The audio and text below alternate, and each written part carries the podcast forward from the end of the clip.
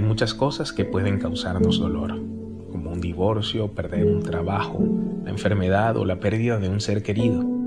Dios no nos ha prometido una vida fácil, pero ha prometido estar con nosotros en todas y cada una de las pruebas y consolarnos.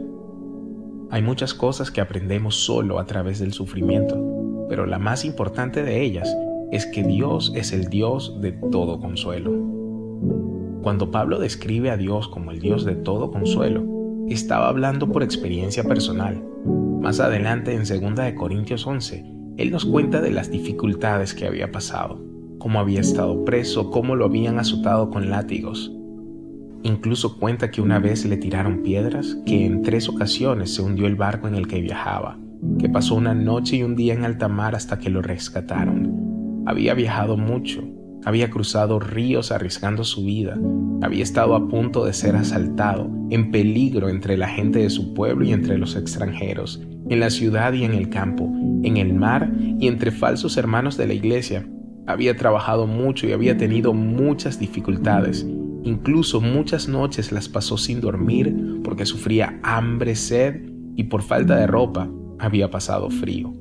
Pablo era un hombre que exteriormente tenía todo el derecho de quejarse de sus sufrimientos, pero en vez de hacerlo, alababa a Dios como la fuente de todo consuelo.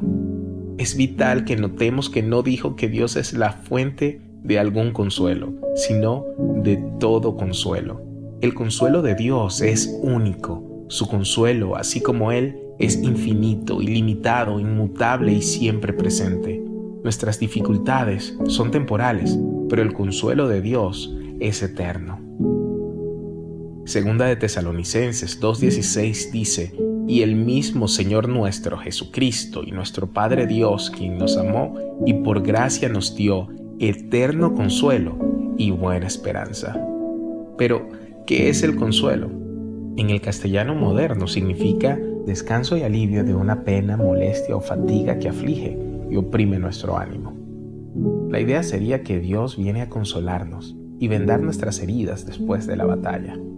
Si bien esto es bastante cierto, no es el único significado del término griego que se encuentra en 2 de Corintios. También se puede traducir como confortar. Confort se deriva del latín cum y forte, que significa con fuerza. Dios no solo viene a consolarnos después de la batalla, sino que viene con fuerza y poder para fortalecernos antes y en medio de la batalla. Las personas que no logran comprender la verdadera fuente del consuelo tratan de escapar de su dolor.